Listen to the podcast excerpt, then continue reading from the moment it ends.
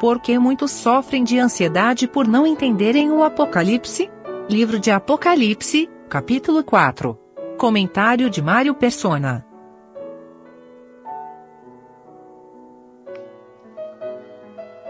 Existem alguns símbolos na, nas escrituras e também Apocalipse que é bom a gente, a gente entender de uma forma até genérica, né?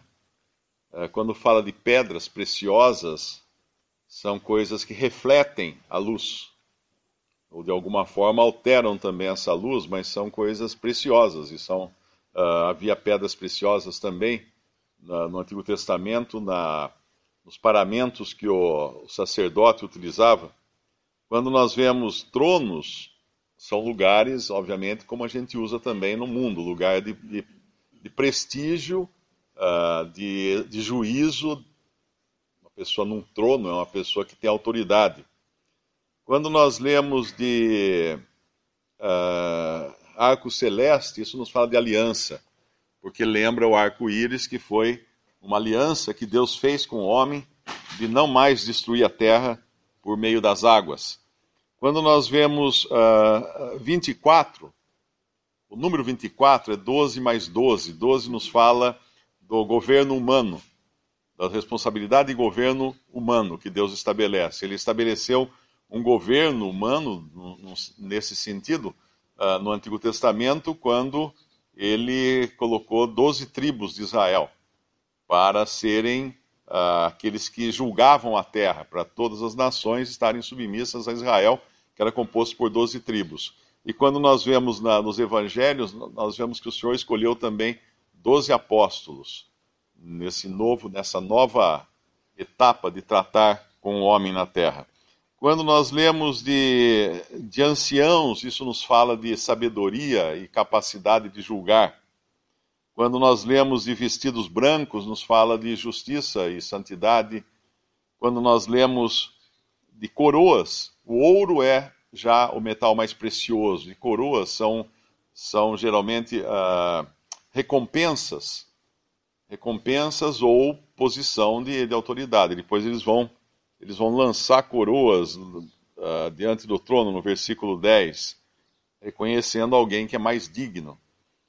Quando nós lemos de, de relâmpagos e trovões e vozes no versículo 5, isso nos faz lembrar do monte Horebe, quando uh, Moisés recebeu as tábuas da lei e era isso que eles viam também. Quem estava debaixo do monte via saírem vozes e trovões, relâmpagos, porque era um lugar de juízo. Então aqui desse esse trono nos fala de um lugar de juízo, que saem relâmpagos e trovões e vozes. Sete lâmpadas, as lâmpadas são são testemunhos. Sete é o número perfeito.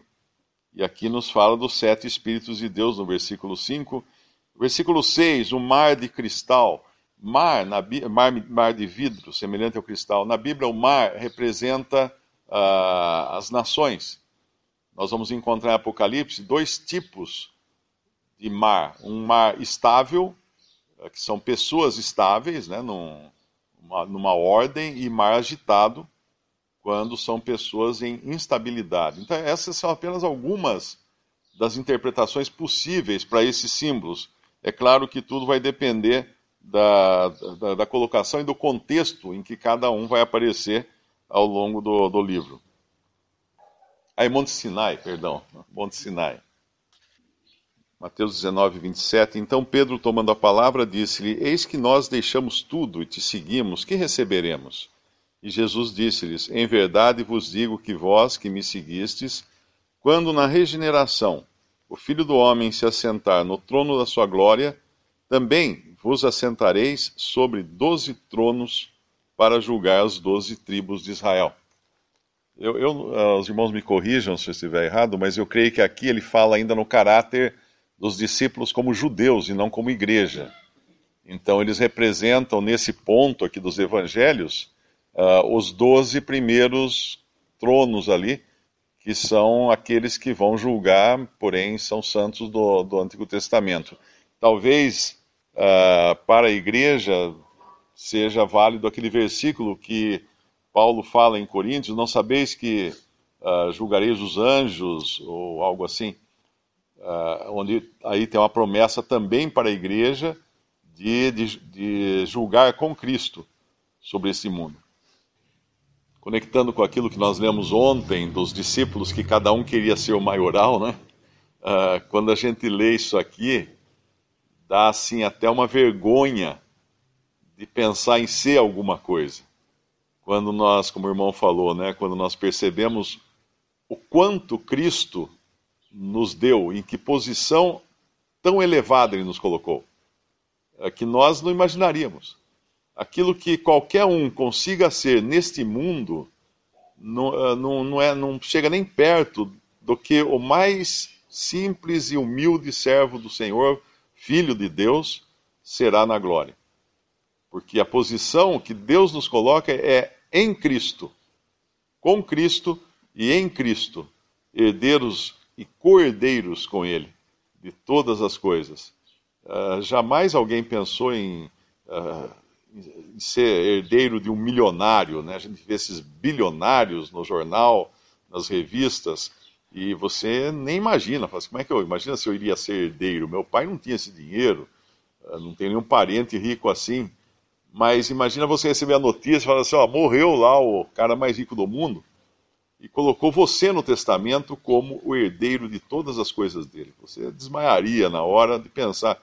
E ainda assim seriam riquezas perecíveis aqui nesse mundo. Mas Deus nos colocou como herdeiros e co-herdeiros com Cristo de todas as coisas. O capítulo 4 tem a ver com o céu, o capítulo 5 tem a ver com a terra. Né? Existe uma, uma distinção aí como as coisas são no céu aqui nessa visão, e depois a redenção, obviamente, que foi feita na terra, e as consequências dessa redenção, que é o final do capítulo 5, aqui na terra. E, mas no céu nós não vemos uh, nada, nada de movimento, vamos chamar assim. O mar é como de vidro. Não há agitação, não há imperfeições, não há nada que mude nada no céu, as coisas, as coisas de Deus são imutáveis completamente. Então o mar aqui é como de vidro, semelhante ao cristal. E, e mais adiante, no versículo 7, ele vai falar de quatro atributos eh, de Deus, do Senhor também, né?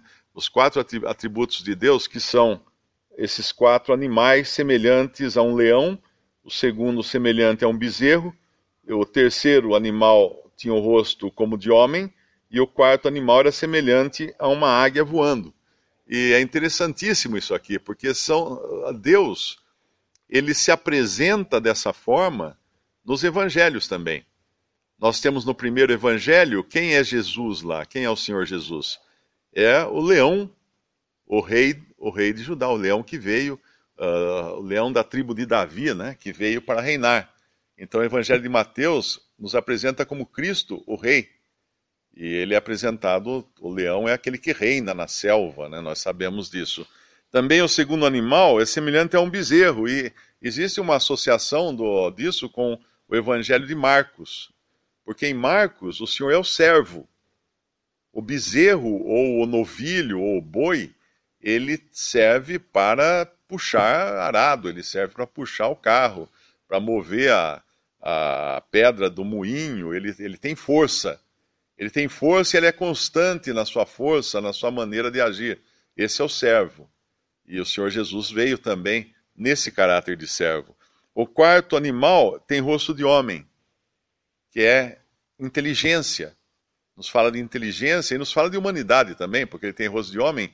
E o evangelho de Lucas é o evangelho que mostra o Senhor Jesus homem, ser humano. É, Deus escolheu um médico. Interessante isso, né?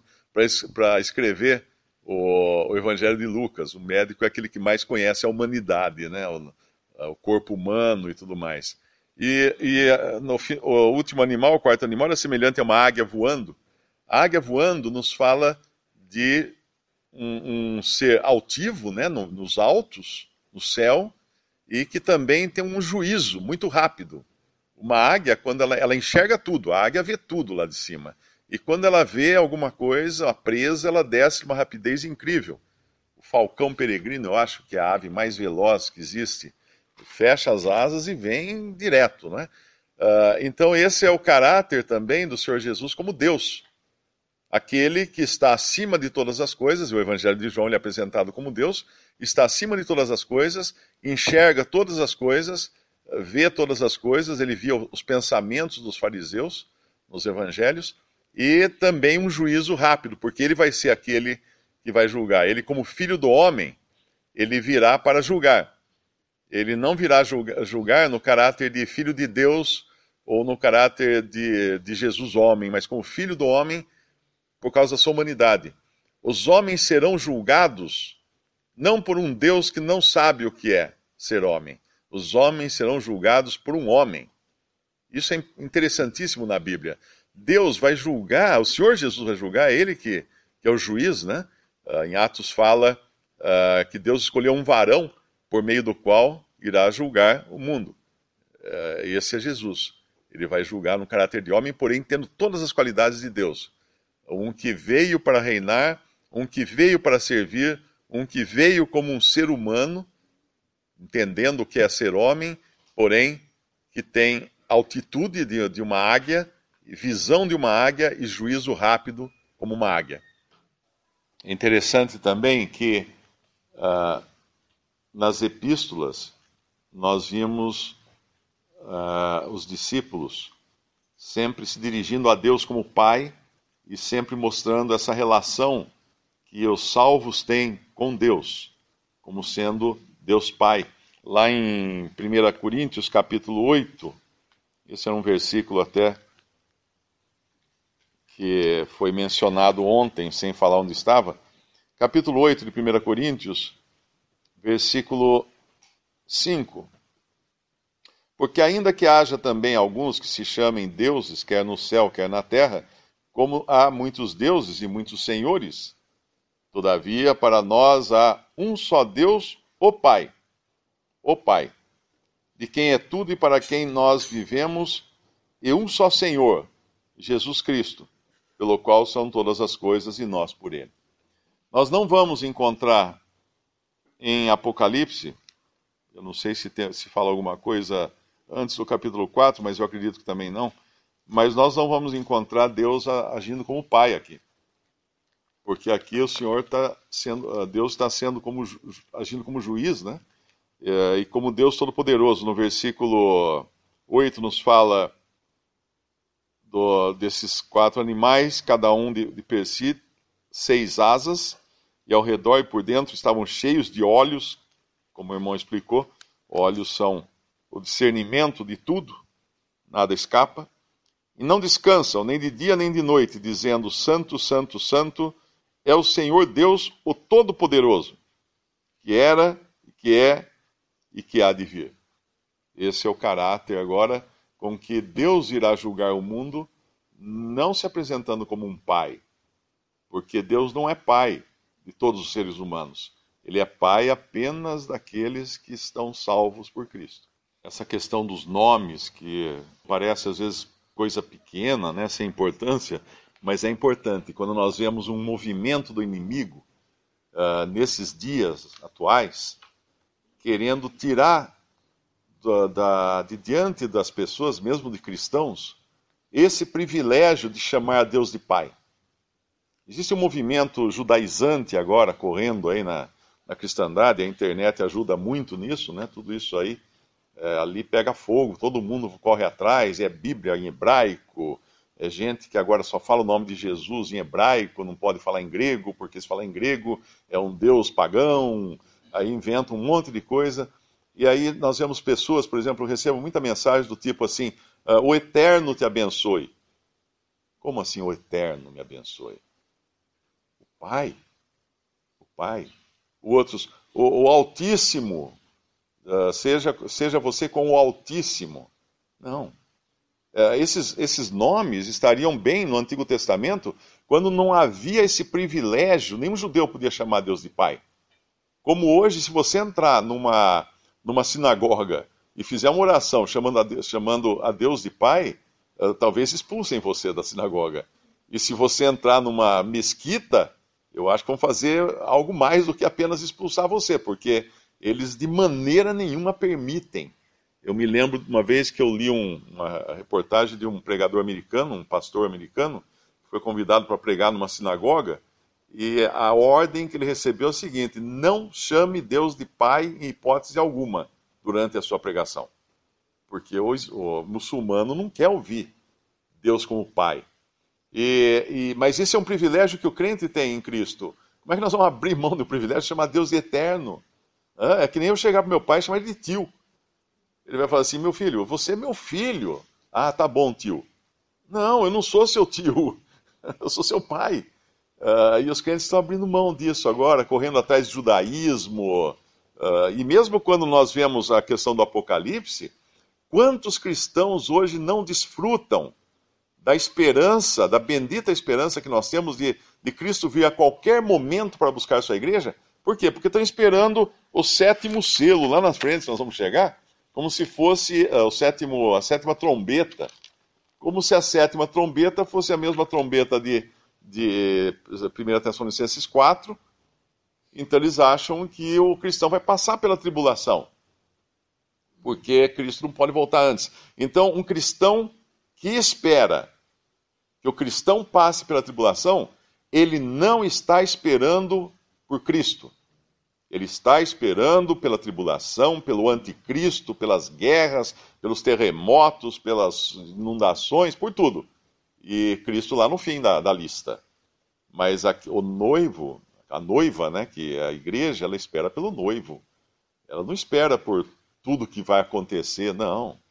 Ela espera pelo noivo. É a, primeira, a primeira esperança da igreja é Cristo. Colocou colocou o arrebatamento em qualquer momento depois do, do arrebatamento né, da, da igreja, que é inclusive é sinalizado aqui no capítulo 4, versículo 1, quando João ouve uma voz, sobe até aqui, convidando ele para subir para o céu, uh, embora o arrebatamento não apareça aqui, tecnicamente, tecnicamente falando, né? mas nós podemos ver esse indício também.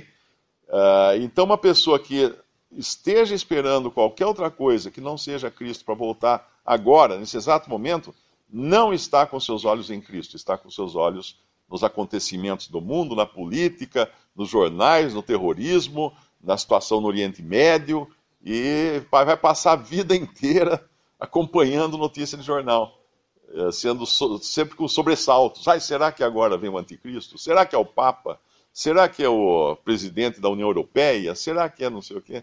Não, nós não precisamos nos preocupar com isso, porque nós podemos nos ocupar com Cristo, que virá buscar a sua igreja.